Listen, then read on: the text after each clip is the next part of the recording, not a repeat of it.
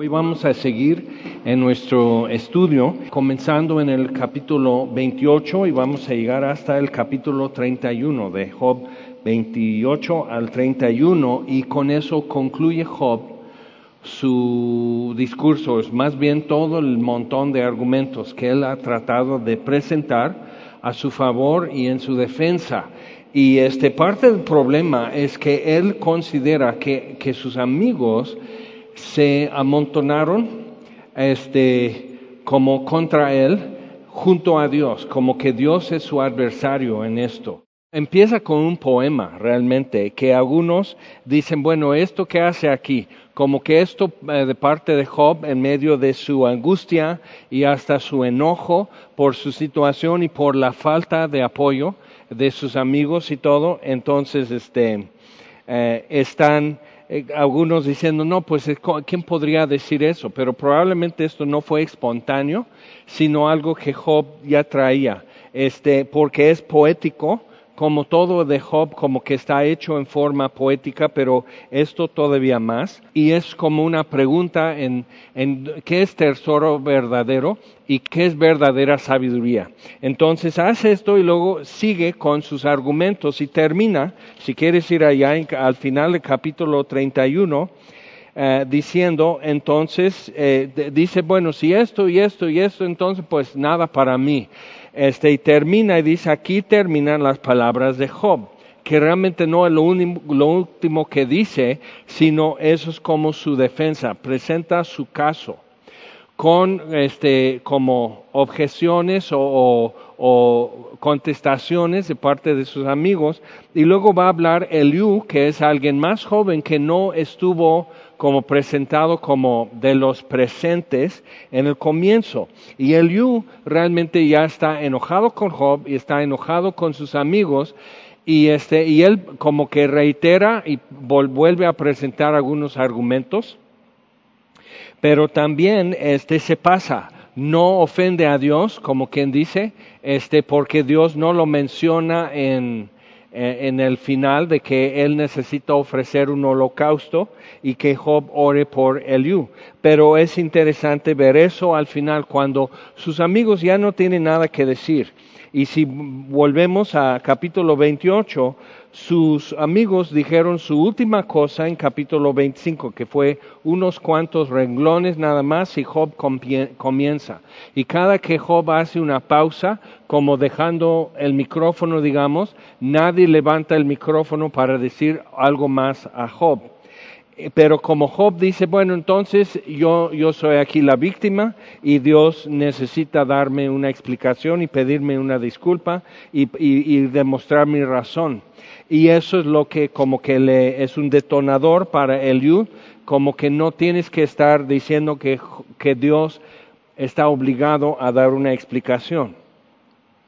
Y, luego cuando Dios da la explicación, eh, les, les vuela el techo a todos. Ahora, en capítulo 28, entonces, ciertamente ah, la plata tiene sus veneros, el oro lugar donde se refina, el hierro se saca del polvo y de la piedra se funde el cobre. A las tinieblas ponen término y examinan todo a perfección. Las piedras caen en oscuridad y en sombra de muerte. Abren minas lejos de lo habitado, en lugares olvidados donde el pie no pasa. Son suspendidos y balanceados lejos de los demás hombres. De la tierra nace el pan, y debajo de ella está como convertida en fuego lugar hay cuyas piedras son zafiro y sus polvos de oro. Entonces, todo esto existe aunque nadie lo haya visto. Y creo que es una buena pausa en el libro de Job, poder decir, ok, entonces lo que es tesoro, lo que todo el mundo quisiera poder tener y, y tener como su protección, este, entonces está diciendo aquí, eso existe donde nadie lo ha visto. O sea, zafiros están enterrados kilómetros bajo tierra y nadie los va a ver. Y solo Dios podría disfrutar los destellos, porque solo Él siendo luz, acercando su luz a eso, le podría sacar brillos y destellos. Entonces, el oro existe aunque no esté refinado.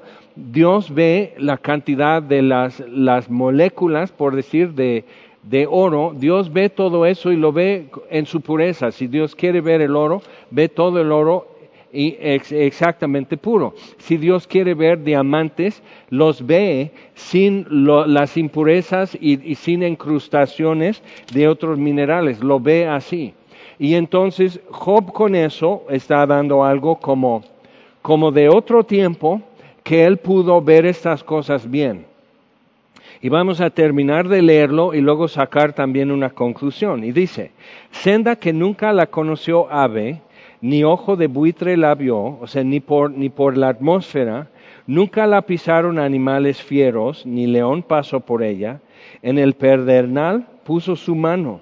Entonces Dios como si dejara en el pedernal, que es durísimo, entonces o sea, imagina algo que es más duro que concreto y que Dios deje impresión como si fuera lodo. Entonces, en el pedernal puso su mano y trastornó de raíz los montes. De los peñascos cortó, cortó ríos y sus ojos vieron todo lo preciado.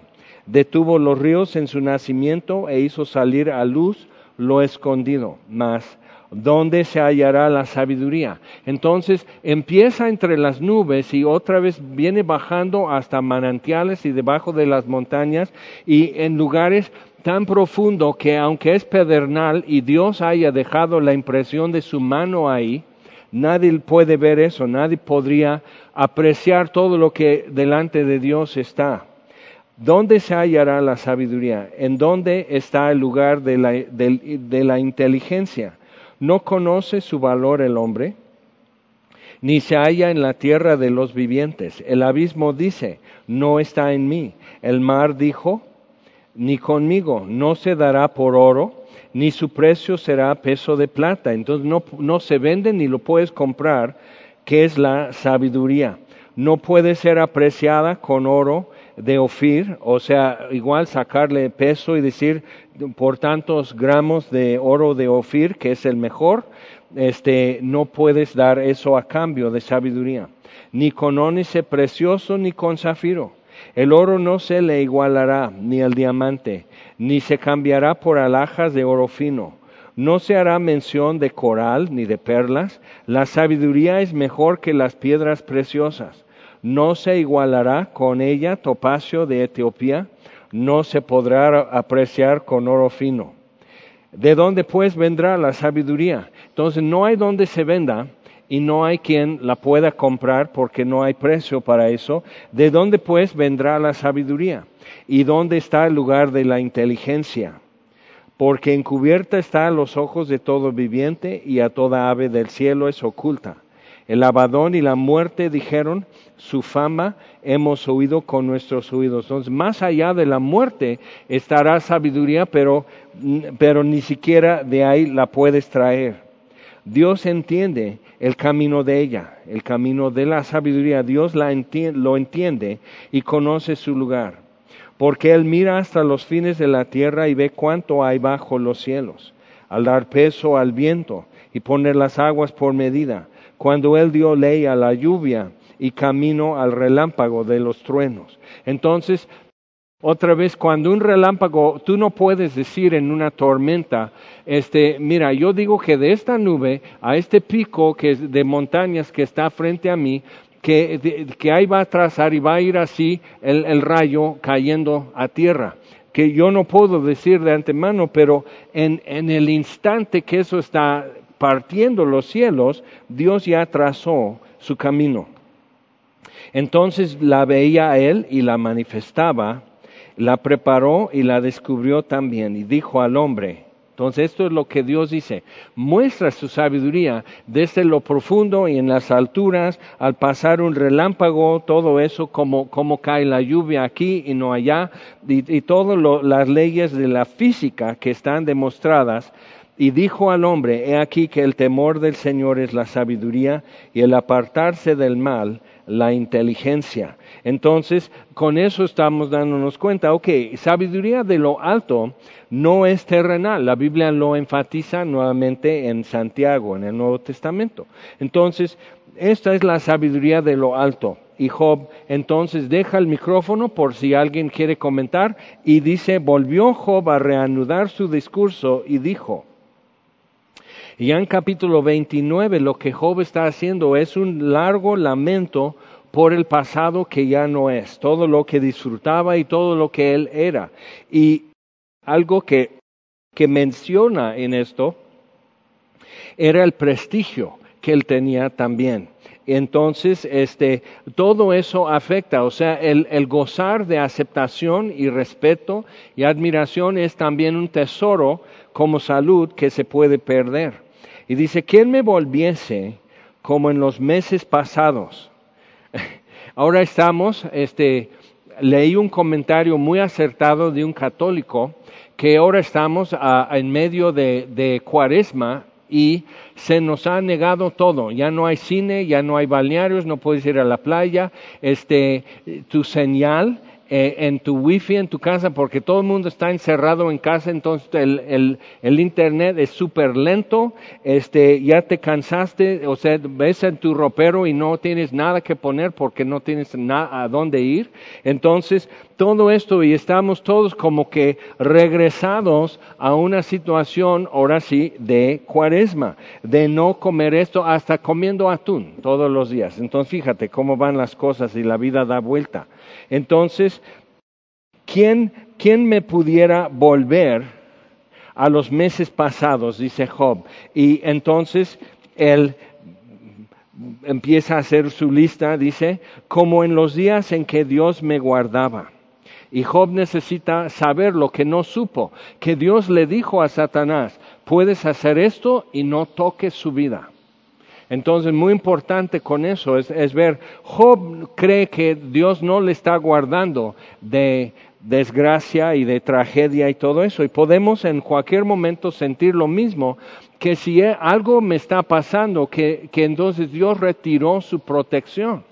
Pero si hoy pude amanecer respirando y, a parpadear y ver qué horas son y, demás, o sea, realmente Dios me está guardando mucho más allá de simplemente poder vivir. Entonces, este, pero otra vez Job en esto, como tú y yo en tanto dolor, no habla bien y no piensa bien, pero nosotros un paso atrás sí podemos ver y cuestionar algunas cosas y pensamientos que Job tiene. Dice, cuando hacía resplandecer sobre mi cabeza su lámpara, a cuya luz yo caminaba en la oscuridad, como fui en los días de mi juventud, cuando el favor de Dios velaba sobre mi tienda. Ahora, Job está con la idea de que ya no existe el favor de Dios. ¿Por qué? Porque le sucedió tragedia, porque atravesó muerte en su familia, atravesó enfermedad en su cuerpo, ha perdido todo, su futuro, su ganancia, su forma de vivir en el futuro con su ganado y el robo y destrucción y demás. Job ya no tiene de dónde. Y con, con la enfermedad que tiene, no tiene esperanza de vivir más allá de eso. Entonces él está, cuando el favor de Dios velaba sobre mi tienda, y otra vez Job inconsciente de que el favor de Dios aún está velando por él. Entonces yo necesito tomar un paso atrás y, decir, bueno, Job está hablando bien o está equivocado. Y puedo tomar un paso atrás y decir, Job está equivocado. Job cree que Dios no está velando por él. Y yo puedo pensar lo mismo en cualquier momento. Entonces, si en ese momento lo pienso, ¿tengo razón? O sea, si Dios reveló su favor un día en mi vida y, el día de mañana ya no siento ese favor y no veo el, como el resplandor o el brillo de su lámpara sobre mi cabeza, cuando siento ese favor es real y cuando no lo siento no es real, entonces tenemos que cuestionarnos a nosotros, no tanto a Dios, pero buscar qué está haciendo Dios. Cuando aún estaba conmigo el omnipotente, versículo 5, y mis hijos alrededor de mí, eso es muy oscuro, es muy difícil, porque ya sus hijos ya no están con él y los tuvo que sepultar. Entonces eso es muy duro, es muy doloroso, es muy fuerte y con eso es normal, es natural sentir como sintió Job, que entonces el omnipotente ya no está conmigo. Cuando lavaba yo mis pasos con leche, o sea, eso es símbolo de abundancia y de hasta poder derrochar. Y la piedra me, derramaba ríos de aceite. Cuando yo salía a la puerta a juicio y en la plaza hacía preparar mi asiento. Los jóvenes me veían y se escondían. Los ancianos se levantaban y estaban en pie. O sea, honor y temor. Todos alrededor, no cállate, no estés gritando, no estés corriendo, porque ahí viene el señor Job. Y ahora nadie me viene a ver, nadie me respeta y se huyen de mí, pero por lo feo que me quedé con mi enfermedad. Entonces, los príncipes, dice, Versículo 9. Detenían sus palabras, ponían la mano sobre su boca. La voz de los principales se apagaba y su lengua se pegaba a su paladar. Los oídos que me oían me llamaban bienaventurado y los ojos que me veían me daban testimonio. Porque yo libraba al pobre que clamaba y al huérfano que carecía de ayudador. La bendición del que se iba a perder venía sobre mí y al corazón de la viuda yo daba alegría. Entonces él está diciendo, mira, y yo era buena gente, yo era generoso, sentía gratitud y mostraba esa gratitud en generosidad. Entonces yo era todo eso. Ahora, Job no ha sido muy generoso en este tiempo y eso es uno de los efectos del dolor y del sufrimiento, es como que nos sentimos tan reducidos y tan como desfavorecidos que empezamos a, perder la, la, gratitud y que eso es lo que nos da la capacidad de ser generosos. Entonces, dice, cuando antes esto, entonces yo era buena gente, dadivoso, generoso, compasivo, ya no. Pero, ¿qué le detiene a Job de ser agradecido hoy? Y eh, pues, otra vez tenemos que caminar con él un poco para, para poder sondear esto y decir, bueno, yo que Job desde cuando ya, ya tomaba veneno. O sea, o sea, ¿quién puede sobrevivir eso? ¿Quién puede soportarlo? Pero ahí está Job soportando, o disque soportando, y tenemos que decir, bueno, lo que puedo ver en Job es que yo probablemente no tendría tan centradas respuestas, tan atinadas respuestas, pero tengo ahora más información de la que tenía Job. Y eso ya me exige mejores conclusiones que las que pudo sacar Job.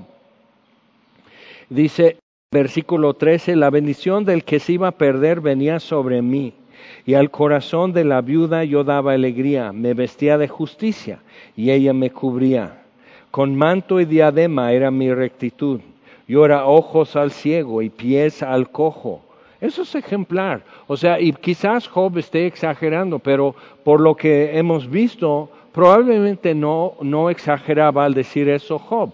O sea, él realmente era muy agradecido, muy generoso, muy compasivo y temía a Dios. Entonces sí, yo era ojos al ciego y pies al cojo y a los menesterosos era padre y de la causa que no entendía me informaba con diligencia.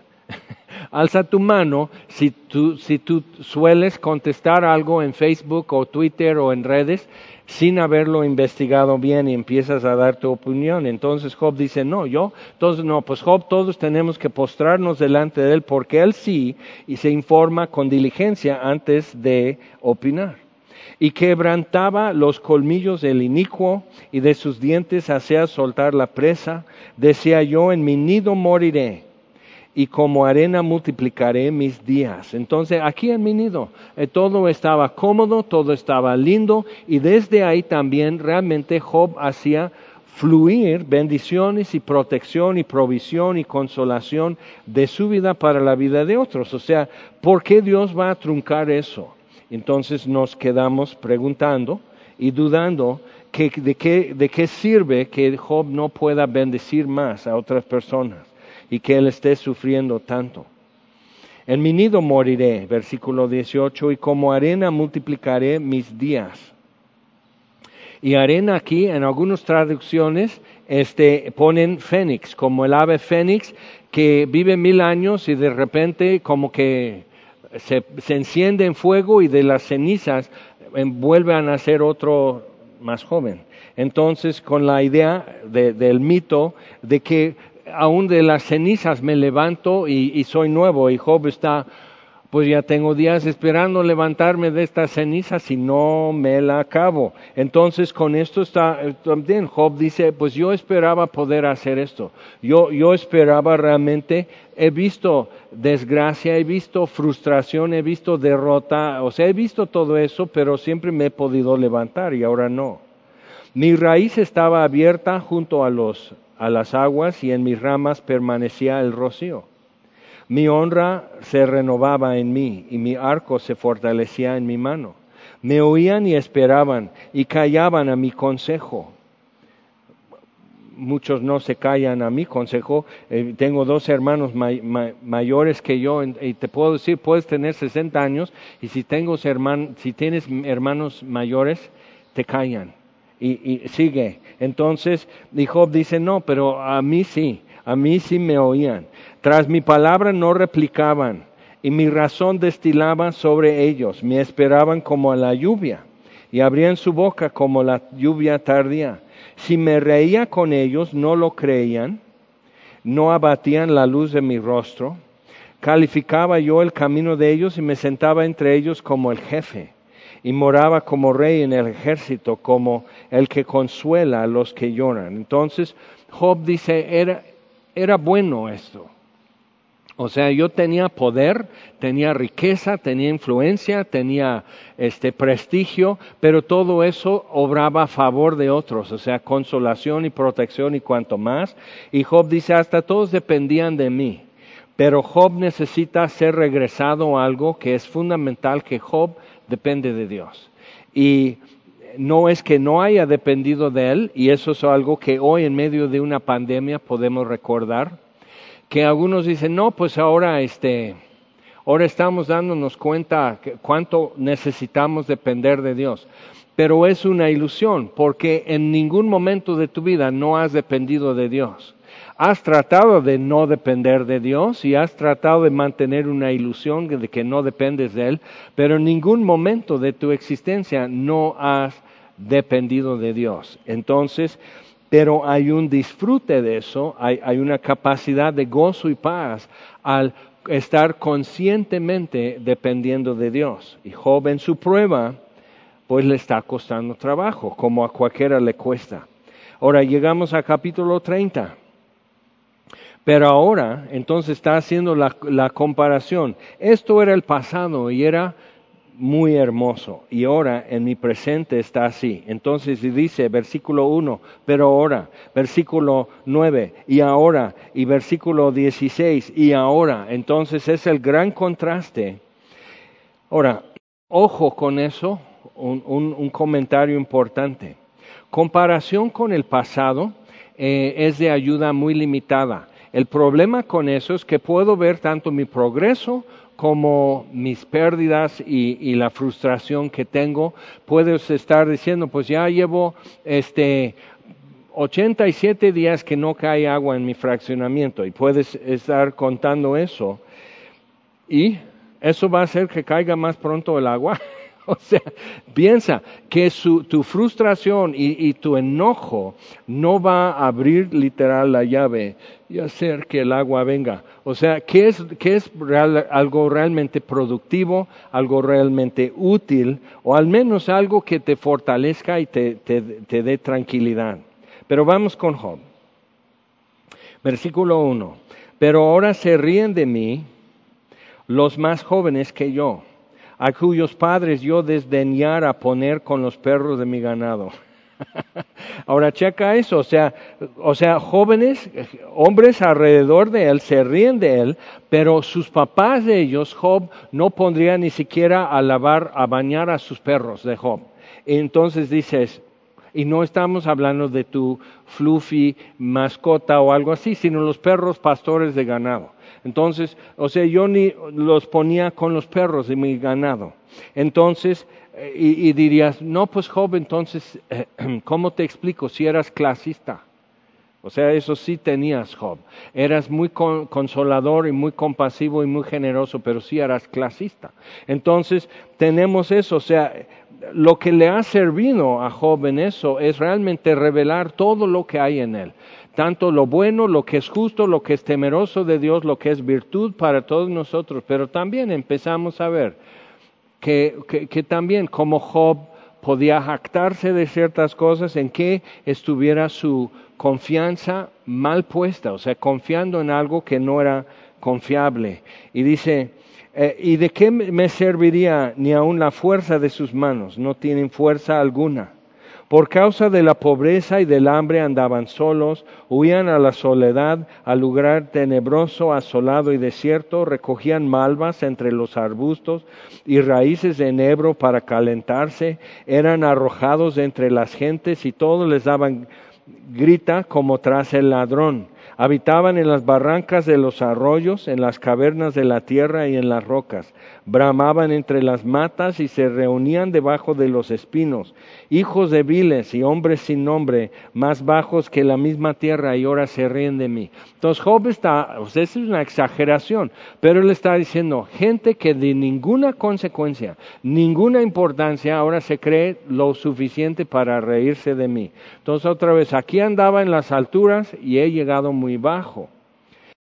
Y ahora, otra vez, eh, versículo 9, y ahora yo soy objeto de su burla y les sirvo de refrán. Me abominan, se alejan de mí, y aun de mi rostro no detuvieron su saliva, o sea, escupiéndole. No creo que nadie haya venido a escupir a Job, y menos cuando sus amigos están ahí. Pero Job se siente así, se siente afrentado y se siente escupido, porque Dios desató su cuerda y me afligió. Por eso se desenfrenaron delante de mi rostro. A la mano derecha se levantó el populacho, empujaron mis pies y prepararon contra mí caminos de perdición. Mi senda desbarataron, se aprovecharon de mi quebrantamiento y contra ellos no hubo ayudador.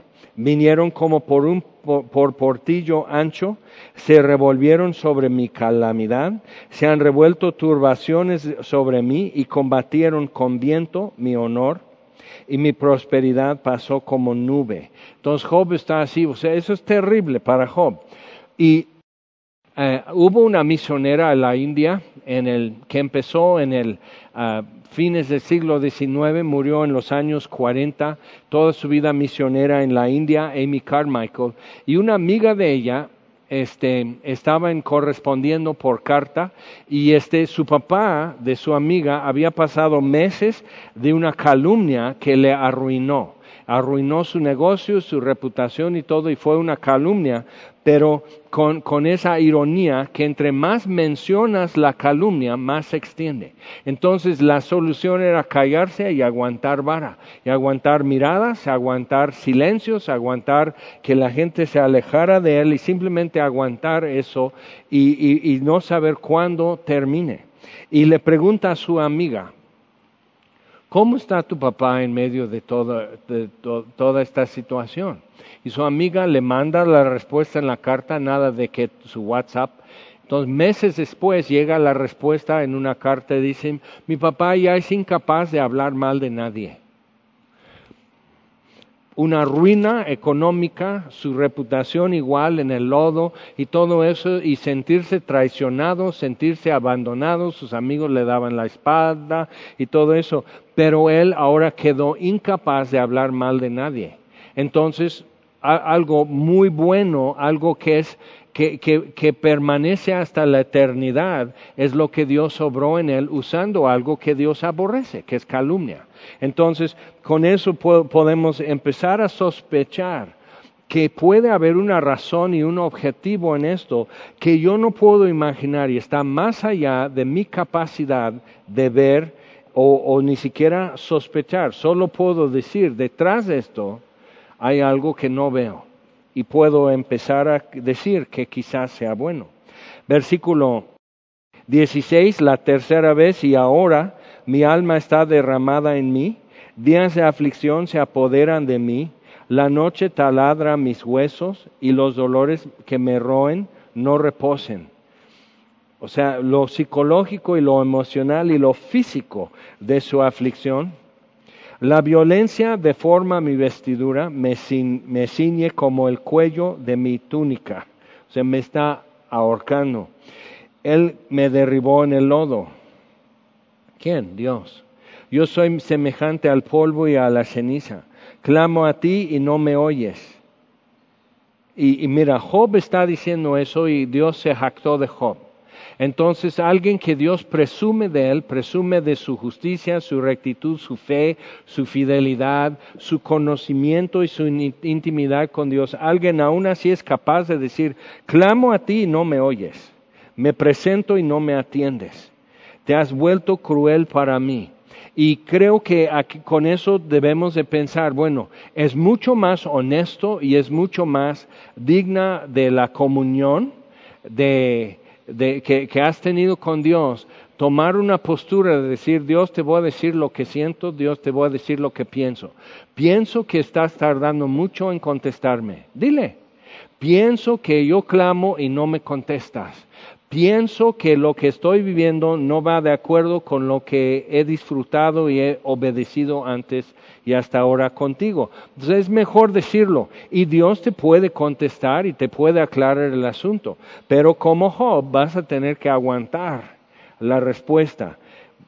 Pero es una buena idea. El libro de Job nos muestra eso en, en el sentido de que Job abrió mucho su boca y en el principio no pecó con sus labios, a rato, pues sí, realmente ya está pasando la raya, ya está acusando a Dios de ser injusto, a, Dios de ser como limitado o negligente o inatento o simplemente desconectado de la vida de Job. Y todo eso me pasa, todo eso te puede pasar también, que tú llegues a decir, creo que Dios, porque es santo y porque es Dios, realmente está desconectado de mi situación. O sea, le, puedo gritar y, me deja en visto porque realmente está atendiendo otras cosas más interesantes o más urgentes o más cosas más dignas de su atención. Y Job ya está con eso, pero Job tiene también un concepto de Job, o sea, de sí mismo, muy elevado como el concepto de Dios. y por eso de su mérito y su derecho eh, para con Dios. Entonces clamo a ti, no me oyes. Me presento y no me atiendes. Te has vuelto cruel para mí. Con el poder de tu mano me persigues. Me alzaste sobre el viento, me hiciste cabalgar en él y disolviste mi sustancia, porque sé que me conduces a la muerte y a la casa determinada a todo viviente. Ahora, ahora pregúntate con eso, en lo que tú estás caminando hoy, dentro o muy aparte la pandemia, pero lo que tú estás caminando hoy, ¿crees realmente que eso es para muerte? Que, eso es, que Dios simplemente te tomó de la mano y dice, vámonos, te voy a llevar a un buen lugar, pero realmente es tu destrucción? ¿Crees que eso podría ser la intención de alguien que manda a su hijo a la cruz por ti? O sea, tenemos que preguntarnos y decir, ¿qué es lo que yo realmente pienso? Porque muchas veces decimos, no, pues yo, no me atrevo a decir esto, no me atrevo a cuestionar, no me atrevo a, opinar acerca de lo que Dios está haciendo, pero te voy a decir una cosa, es falsa humildad. Es, es, un temor de Dios ficticio decir no me atrevo a decirlo, porque ya lo estás diciendo, ya lo traes en tu corazón y es mejor sacarlo a luz y decir estoy pensando esto, pero la luz de la palabra de Dios y quién es Dios y cuáles son sus caminos que ahora entendemos hasta en la vida de Job, tendríamos que presentar eso en la luz y darnos cuenta que no aguanta, que no soporta la prueba de luz. Entonces, eh, conviene mucho más traerlo y decirlo y exponerlo, pero aguantar la respuesta. Versículo 24, mas él no extenderá la mano contra el sepulcro, no me va a defender contra mi propia muerte. Clamarán los sepultados cuando él los quebrantare. No lloré yo al afligido, y mi alma no se entristeció sobre el menesteroso. Entonces Job está diciendo, bueno, entonces, ¿de qué sirve que yo haya sido compasivo? ¿De qué sirve que yo haya ayudado a otros? Pero Job está operando todavía con el concepto de karma, que todo el bien que haga yo, eso se me va a compensar con el bien. Y todo el mal que haga yo, esto se me va a compensar con el mal. Pero eso simplemente no es un, concepto bíblico, sino humano. Y podemos decir no, porque dice en Gálatas 6 que todo lo que el hombre sembrare, eso segará. Pero piensa, tú siembras un grano de trigo y nace de ese grano de trigo una mata que tiene varias espigas y en cada espiga tiene cuántos granos de trigo. Eso es un principio no de que yo voy a bendecir para ser bendecido, que eso es lo que se enseña mucho el día de hoy, que tienes que, para prosperar tienes que diezmar para ser bendecido tienes que bendecir a otros. Y, otra vez eso simplemente es karma.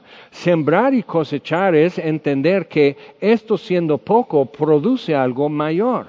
Entonces Jesús dice, si el grano de trigo no cae en tierra y muere, permanece solo. Y él está, él está hablando de sí mismo. Entonces, lo que tú dejas morir sembrándolo así, no pensando, pues ahora voy a hacer esto para esto. Entonces voy a donar mi Suru modelo 2000 que apenas va para adelante, para atrás, nada. Entonces voy a donar eso a la iglesia a ver si este año no estreno un 2020.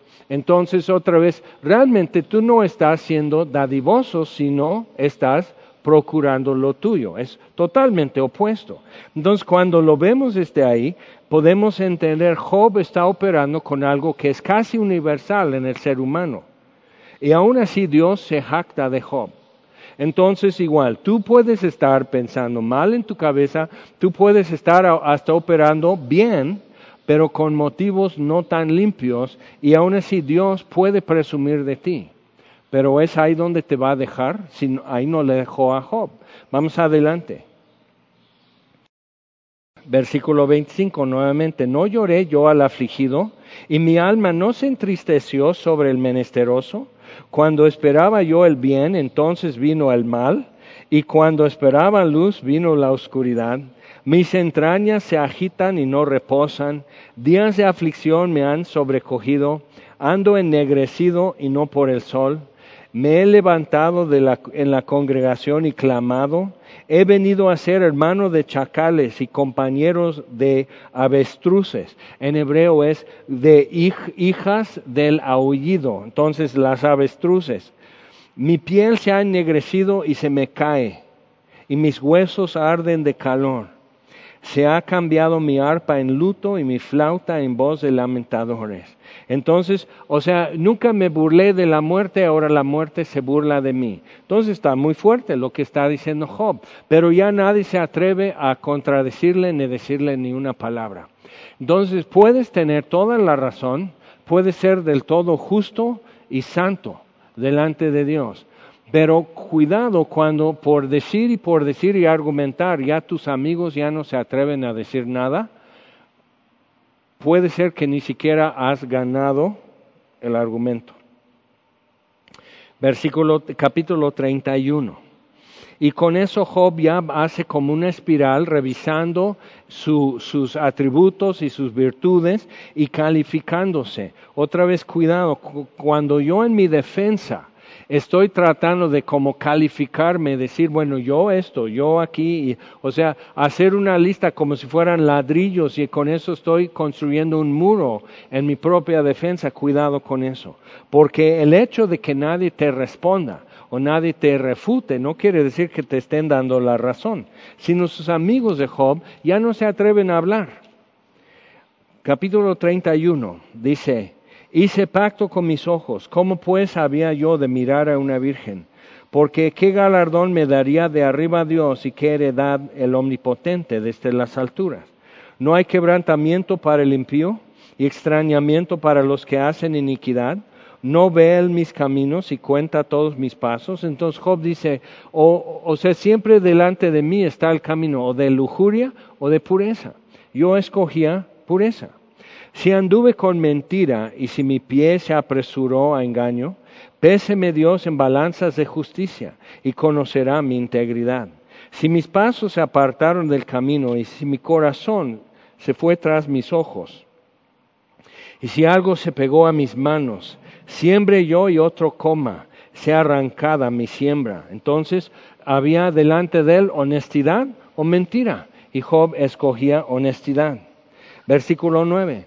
Si fue mi corazón engañado acerca de mujer, y si estuve echando a la puerta de mi prójimo, muela para otro mi mujer, y sobre ella otros se encorven, porque es maldad e iniquidad que han de castigar los jueces porque es fuego que devoraría hasta el abadón, o sea, el infierno, y consumiría toda mi hacienda. Si hubiera tenido en poco el derecho de mi siervo o de mi sierva, cuando ellos contendían conmigo, ¿qué haría yo cuando Dios se levantase? Y cuando Él preguntara, ¿qué les respondería yo? El que en el vientre me hizo a mí, no lo hizo a él, y no dispuso uno mismo en la matriz. Entonces, ok, dice adulterio o fidelidad, escogía fidelidad. Obrar derecho con otros o ser chueco. No, pues yo escojo obrar derecho con otros. Versículo 16. Si estorbé el contento de los pobres e hice desfallecer los ojos de la viuda, si comí mi bocado solo, así egoísta, y no comió de él el huérfano, porque desde mi juventud creció conmigo como con un padre, y desde el vientre de mi madre fui guía de la viuda.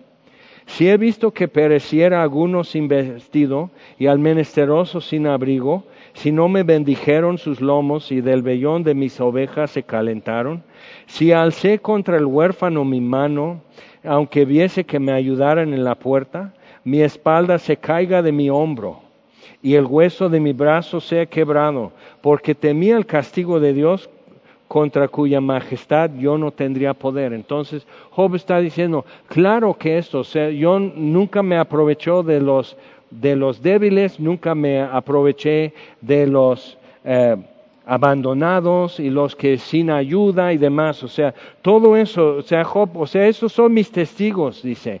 Yo estoy trayendo aquí los huérfanos, que ellos hablen por mí, aquí las viudas, aquí los enfermos, aquí los que no tienen hogar, que ellos hablen por mí. Pero cuidado con eso. La Madre Teresa de Calcuta, famosísima, gran personaje, tremendo personaje, en una eh, conversación que tuvo a solas con el Papa Juan Pablo II cuando la visitó en la India. Entonces, este, y le pregunta, este, ¿cómo puedo saber que, que tengo mis, que mis pecados son perdonados? Imagínate, es como si fuera una conversación de Nicodemo con Jesús. O sea, ¿cómo puedo saber que mis pecados han sido perdonados? Y el Papa le contestó, no lo sé. Eso no es un invento. Y es muy fuerte decir eso, que ese es el que tiene que dar la respuesta a todo el mundo y no sabe. ¿Cómo puedo saber que mis pecados son perdonados? Y entonces, si ella encontraron eso, ella no lo publicó, ella tenía un diario donde escribía sus pensamientos, su iluminación, sus dudas y temores y demás, y lo descubrieron después que ella muriera. Que mucho de lo que ella hacía, cuidando huérfanos y enfermos y levantando gente en la calle y dándole, si no le puede dar vida, aunque sea una muerte digna y no tan abandonados, o sea, grandioso, o sea, como si fuera Job, o sea, nadie moría en la ciudad porque, porque yo los traía a mi casa. Nadie pasaba hambre en la ciudad porque yo les daba de comer. O sea, excelente. Pero aún así, haciendo todo eso, Madre Teresa de Calcuta no consiguió la certidumbre y el descanso de saberse perdonada. Entonces creo que eso como que nos conviene decir, bueno, si ella no, yo menos.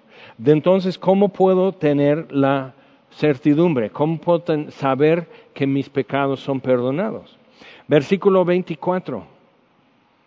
Si puse en el oro mi esperanza y dije al oro, mi confianza eres tú, si me alegré de que mis riquezas se multiplicasen, y de que mi mano hallase mucho, si he mirado al sol cuando resplandecía, o a la luna cuando iba hermosa, y mi corazón se engañó en secreto, y mi boca besó mi mano, esto también sería maldad juzgada, porque habría negado al Dios soberano, pensando que yo ya soy dueño de mi vida y yo ya tengo todo lo que necesito y nada me puede pasar. Job dice, no, eso sería no temer a Dios. Pero, dice versículo 29, si me alegré en el quebrantamiento de que, del que me aborrecía, y si me regocijé cuando le halló el mal, ni aun entregué al pecado mi lengua pidiendo maldición para su alma. Entonces dice, yo no le pedía mal y menos me gozaba cuando ya le iba mal. Pues muy bien, Job, pues me deja atrás a mí porque entonces Job dice, yo escogí perdón en lugar de rencor. Entonces, ¿cuántos de nosotros, o sea, teniendo que pararnos junto a Job, tendríamos que estar callados y decir, no, pues si, si él no, yo menos? Versículo 31, si mis siervos no decían, ¿quién no se ha saciado de su carne? El forastero no pasaba fuera de la noche, mis puertas abría al caminante. Si encubrí como hombre mis transgresiones, escondiendo en mis senos mi iniquidad, porque tuve temor de la gran multitud y el menosprecio de las familias me atemorizó. Y fíjate, o sea, ¿cuántos no han dicho una mentirita simplemente para quitar un problema?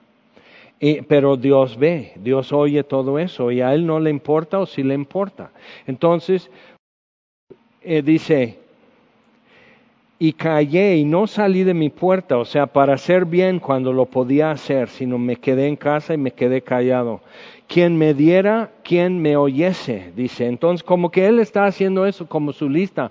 Check. ¿Fui bueno? Sí. Check. ¿Fui misericordioso? Check. ¿Fui compasivo? Check. ¿Fui puro? Sí. ¿Fui honesto? Sí. ¿Fui temeroso de Dios? Sí. ¿Traté a todos con derecho y humildemente? Sí, sí. Check, check. Y por fin Job como que se le acaba. O sea, está jalando todo el, estambre y se le acaba. ¿Quién me diera, quien me oyese? Otra vez, el hecho de que hay silencio no significa que Dios no me oye. Dice, aquí mi confianza, esa es muy importante palabra aquí, he aquí mi confianza, es que el omnipotente testificará por mí. Pero Dios está en silencio, Job. O sea, cuidado, o sea, ¿por qué Dios tiene que apurarse a aclarar mi caso delante de los hombres? Y eso puede ser una trampa fatal para nosotros, el pensar que si piensan mal de mí o si hablan mal de mí porque me va mal o algo así, si empiezan a decir que el Altísimo me ha abandonado, cuidado con eso de pensar entonces que Dios tiene que venir así rapidito para cerrar sus bocas. Y si no, y si Dios no responde rápido, y si Dios no me defiende rápido, y si Dios no me, me levanta rápido, ¿eso es dar razón a los calumniadores? ¿O será que simplemente Dios tampoco a ellos les oye? Que Dios está haciendo una cosa tan distinta que ni siquiera me sube a la cabeza pensar lo que Dios estaría haciendo, porque tanto me preocupa ya mi bienestar y que otros me vean bien. Entonces es una trampa. He aquí que mi confianza es el que el omnipotente testificará por mí. Aunque mi adversario me forme proceso, se me meta demanda, ciertamente yo llevaría sobre, lo llevaría sobre mi hombro y me lo ceñiría como una corona. Yo le contaría el número de mis pasos y como príncipe me presentaría ante él, ante Dios. Pero aquí la palabra clave para, para, empezar a entender mejor todo esto y por qué a Job aquí termina, dice yo no tengo más que decir, esto es mi defensa, eso es mi caso y es también mi demanda contra Dios porque no me contesta. Dice, si mi tierra clama contra mí lloran todos sus surcos y si comí sus sustancias sin dinero hasta no maltraté ni a un perro, no maltraté a gente mala, este, no, me gocé cuando les iba mal a los injustos, o sea, Job diciendo, o sea, fui, exagerado así, ni, ni la tierra que siembro sufría por mí. Y dice, si, si hasta maltraté la tierra bajo mis pies, en lugar de trigo me nazcan abrojos y espinos en lugar de cebada. Aquí terminan las palabras de Job, pero la palabra que dice en versículo 35, he, he aquí mi confianza es que el omnipotente testificará por mí. Mi confianza, la palabra en, en hebreo es mi marca Es como si tú dejaras tus iniciales, como para apartar algo o decir esto sí lo autorizo, esto sí es mío, es como poner tu nombre. Háganlo por favor porque cuando se les olvidan sus Biblias las estamos cuidando pero no sabemos de quién es. Pero dejas tu nombre dentro de tu Biblia, pones tu nombre en tu mochila, en tu uniforme, en la escuela y todo eso y dices, eso es mi marca. Que el omnipotente testificará por mí. Pero vamos a ver. Vamos a Éxodo 12, por favor. Y Dios le está dando a Moisés la instrucción para la última de las diez plagas en Egipto. Éxodo 12, versículo 7. Entonces van a degollar el cordero de la Pascua, lo tienen con ellos tres días, y en el cuarto día lo, lo, sacrifican. Jesús estuvo tres años entre su pueblo y el cuarto año es cuando lo sacrifican y puedes registrar tres fiestas de Pascua y en la cuarta es cuando Jesús fue sacrificado. Entonces tienen que verificar que no está enfermo, que todo está bien, que es sano, que es enterito el cordero, pero entonces el día cuarto lo sacrifican y versículo 7 dice, tomarán de la sangre y la pondrán en los dos postes y en el dintel de las casas en que lo han de comer. Y eso era su marca. Versículo 12. Pues yo pasaré aquella noche por la tierra de Egipto y heriré a todo primogénito en la tierra de Egipto, así de los hombres como de las bestias, y ejecutaré mis juicios en todos los dioses de Egipto. Yo Jehová. Es una promesa firme, dice yo Jehová y la sangre os, será por señal en las casas donde vosotros estéis. Y veré la sangre y pasaré por vosotros. Por eso pisac en hebreo es pasar por alto. Entonces, eso será la señal, la puerta, no lo que hay dentro de la casa. Es muy importante eso. Simplemente estando dentro de la casa, podría ser la vecina de una hebrea en Egipto y ser chismosa y de mala leche en todo el barrio. Pero si tú ibas a esta casa a estar con ellos en esa cena y detrás de la puerta con la seña, con la marca de la sangre, tú, o sea, aunque fueras primogénita, no te mueres. No por tu justicia, sino por simplemente esconderte detrás de esa marca. Eso es lo que Dios dice, eso es lo que voy a ver, eso es su marca. Eso es muy importante entonces para nosotros entender. Ahora vamos por favor al libro de Juan en el Nuevo Testamento. San Juan capítulo 20. Y el día que Jesús resucitó, eh, todos comentaron, no estuvo uno, que fue Tomás. San Juan capítulo 20. Entonces le decían, no, pues hemos visto al Señor y ha resucitado. Dice versículo 24, San Juan 20, 24. Pero Tomás, uno de los doce, llamado Dídimo, no estaba con ellos cuando Jesús vino, cuando se aparece el primer día de la semana, el día que resucitó. Le dijeron pues los otros discípulos, al Señor hemos visto. Él les dijo, si no viere en sus manos la señal de los clavos, y metiere mi dedo en el lugar de los clavos, y metiere mi mano en su costado, no creeré. Ocho días después, próximo domingo, Ocho días después estaban otra vez sus discípulos dentro y con ellos Tomás. Llegó Jesús estando las puertas cerradas, qué susto, y se puso en medio y les dijo, paz a vosotros. Luego dijo a Tomás, pon aquí tu dedo y mira mis manos y acerca tu mano y métela en mi costado y no seas incrédulo sino, sino creyente. Entonces Tomás respondió y le dijo, Señor mío y Dios mío. Jesús le dijo, porque me has visto, Tomás, creíste.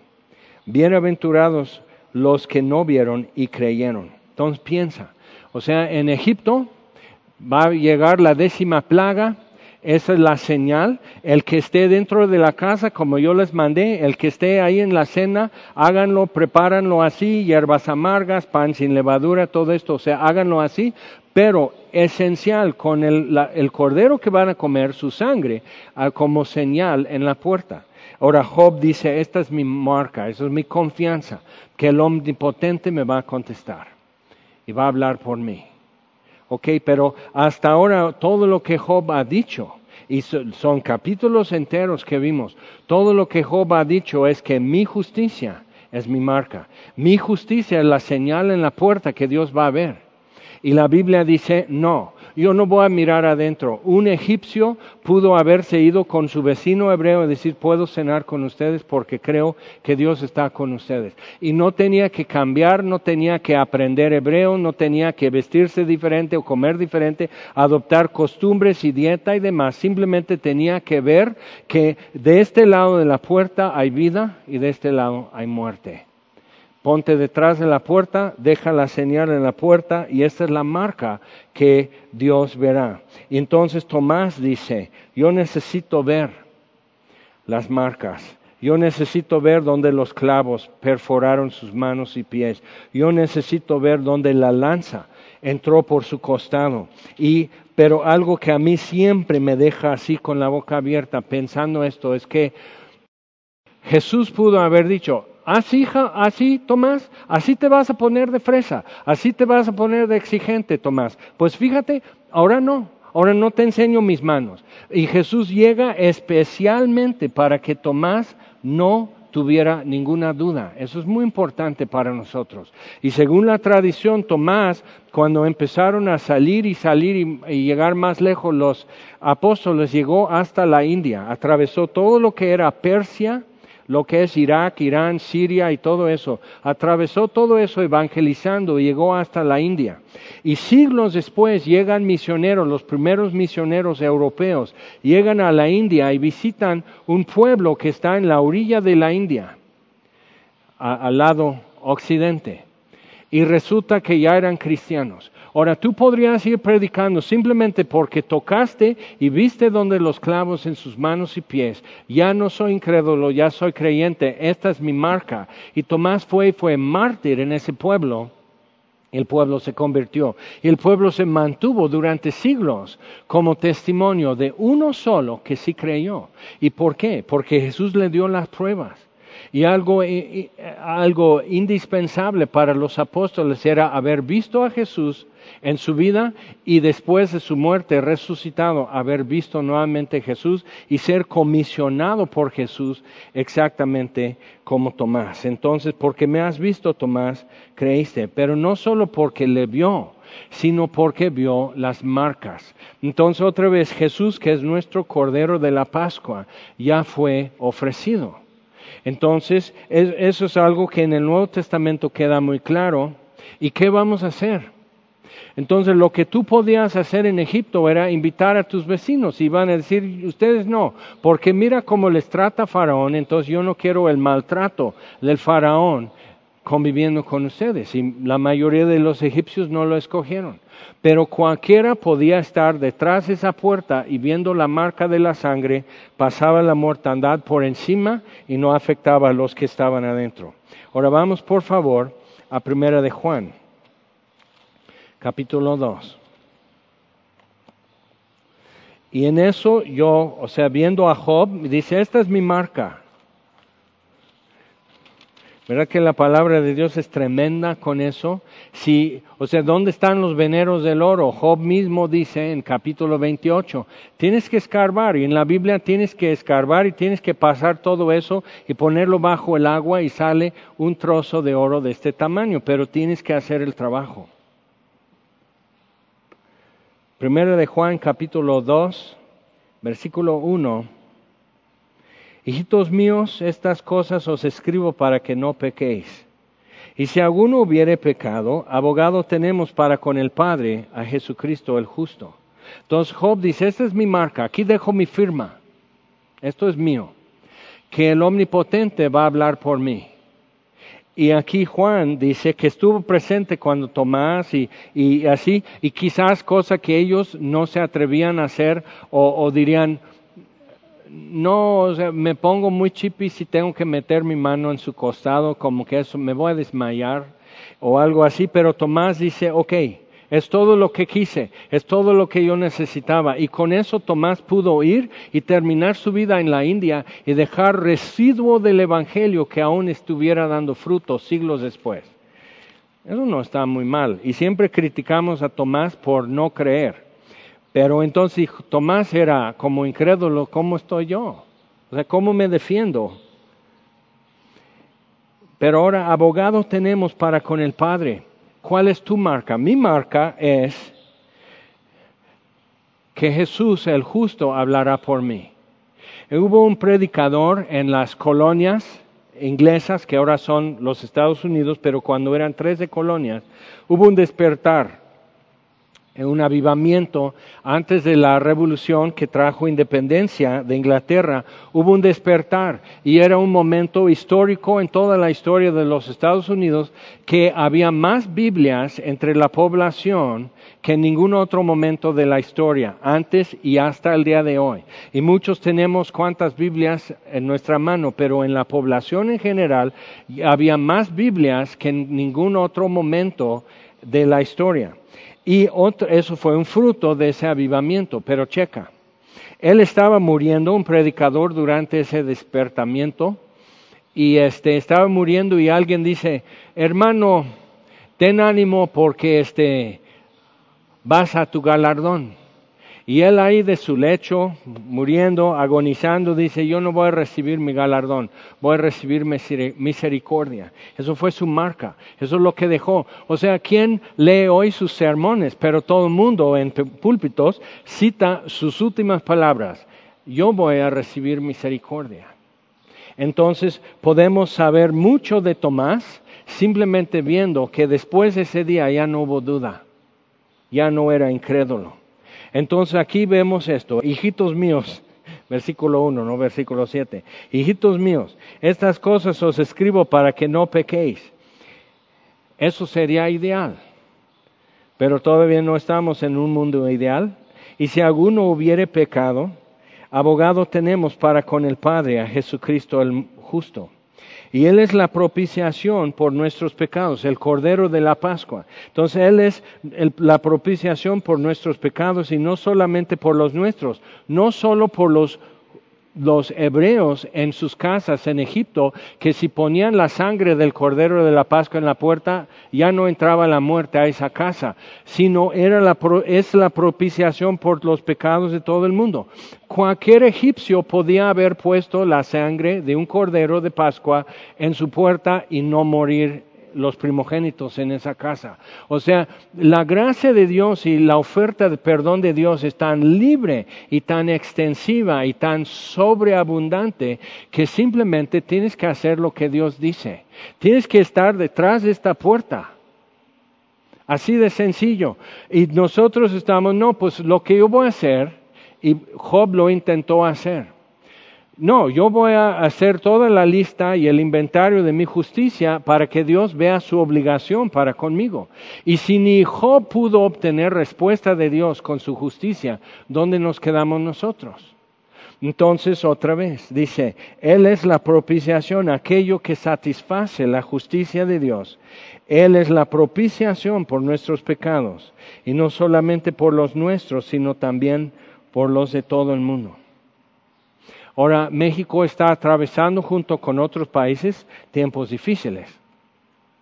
Y hay mucha incertidumbre y hay versiones circulando y podemos decir un día para otro ya cambió la versión. Entonces, primero nos dicen desde la Organización Mundial de la Salud que usar cubrebocas no sirve. Y ahora nos están diciendo que sí sirve y dónde están todos guardados. Y luego dicen en el estado de California, en los Estados Unidos, que no hay. Y luego descubren más de un millón de mascarillas así de, de, cubrebocas, más de un millón, nomás en el estado de California. Dicen, no, pues siempre sí tenemos. Y luego dicen, no, ya están caducados. Ahora, entonces, y toda la gente está así. Entonces, ¿a quién le hago caso? ¿A quién creo? Entonces dicen, bueno, lo único que está caducado por tantos años es el hilito elástico. Simplemente ponle nuevo hilito y póntelo y ya enfermeras en el hospital ya están protegidas. Pero, o sea, un millón, eso está bueno. O sea, cuenta un millón y dime si no, no alcanzarán los cubrebocas, aunque sea para personal de salud del estado de California. Y pongo el ejemplo de California para no hablar de cosas más cercanas. Pero tenemos que decir, bueno, y mañana cambia otra vez quizás la versión o, los datos. Están poniendo datos de nuevos casos confirmados en la ciudad de Nueva York, pero con lo que tarda para que salga positivo o negativo, esta gente ya recibió este tratamiento y ya está en su casa, no está hospitalizada. Entonces, y por un lado dicen ya no hay espacio en los hospitales, por otro lado, vas y los hospitales no están llenos. Entonces, ¿quién nos está diciendo la verdad? Pues quién sabe. Entonces nosotros tenemos que ahora abrir nuestros ojos y abrir nuestras Biblias y decir, aquí una fuente de sabiduría que es constante que me ayuda a saber qué hacer, que me puede eh, así aquietar mi corazón y me puede poner los pies sobre tierra otra vez y llenar mi cabeza y mi corazón de esperanza y de gozo y de paz. Entonces, o puedo simplemente decir, yo soy esto, yo soy el otro. Dicen, eso solo va a pegar a viejitos. Entonces apenas murió uno de 33 años, murió uno de 40 años, y son de CrossFit y dieta y veganos y lo que tú quieras. O sea, hacen todo bien y mueren y un hombre que sobrevivió la epidemia de la influenza española en 1918, sobrevivió eso, tiene 101 años hoy, sobrevivió siendo soldado en la Segunda Guerra Mundial y ahora ya pasó también de coronavirus. ¿Quién está haciendo lo que tiene que hacer? ¿Quién está salvo? ¿Quién está realmente adecuadamente protegido? ¿Quién está donde tiene que estar? ¿Tiene que, o sea, ¿quién? Puedes saber simplemente decir, Dios, estoy haciendo tu voluntad. A ver, ve leyendo, enséñame tu voluntad y prueba mi corazón y examíname y ayúdame a abrir mi boca para ayudar a otros también y ayúdame a activar mis manos para ayudar a otros. Sí se puede hacer, pero cuando ya pase la pandemia, ¿qué vamos a hacer? Ya va a haber mejor señal de Wi-Fi a nivel, a nivel global, ya va a haber eh, libertad de ir a todas las cosas que no has podido hacer, que estamos limitando y autolimitándonos. Entonces ya, ok, nos vamos a desquitar por lo que hemos sufrido. Dios le restauró a Job y le, le restableció todo lo que él había perdido y quedó restaurado y sobreabundante, mejor que antes. Y puede ser que nosotros, algunos, quedemos mejores que antes después de eso. ¿Y eso habrá sido el propósito? Job termina diciendo, de oídas había oído de ti, ahora mis ojos te ven. Ya no tengo más preguntas. Entonces eso sería para nosotros el, el mejor término de un segmento quizás bastante difícil en nuestra vida, el poder decir, ahora mis ojos te ven, no tengo más preguntas estoy satisfecho. Vamos a orar, por favor. Señor, te damos gracias que la sabiduría de lo alto no existe en una mina donde yo ni tengo la ingeniería para poder hacer los túneles y penetrar tan profundo hasta poder sacarlo, ni tengo la ingeniería para purificar ese oro y poder ya cambiar el oro por algo.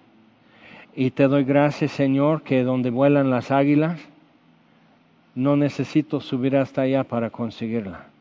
Pero puedo habitar bajo la sombra del Omnipotente y puedo acudir a la roca que es más alta que yo. En tus alas puedo regocijarme, Señor. Entonces es ahí donde acudimos, buscando sabiduría y una fuente inagotable un perfil constante, que son tus caminos y tus mandamientos y tus promesas, Señor. Y frente a eso entonces podemos tener paz. Y te pedimos, Señor, que si hemos puesto nuestra marca donde no, donde no puede haber una salvación desde ahí, donde no puede haber rescate, donde no puede haber ni siquiera aliento o sustento, Ayúdanos a borrar de ahí y poner nuestra marca donde es y poner nuestros iniciales en tu puerta. Entonces, Señor, otra vez nos refugiamos en ti, Señor, y pedimos por este México que vea la luz, que pueda alzar su mirada, Señor, que pueda escuchar tu voz y que pueda captar a tiempo qué hay más allá de todo esto. Señor, camina entre nosotros, te pedimos, y entre Semilla Cuernavaca, camina entre nosotros, te pedimos, como lo has hecho. Muéstranos tu bien, Señor, y guía nuestros pasos. Te lo pedimos en el nombre de Jesús. Amén.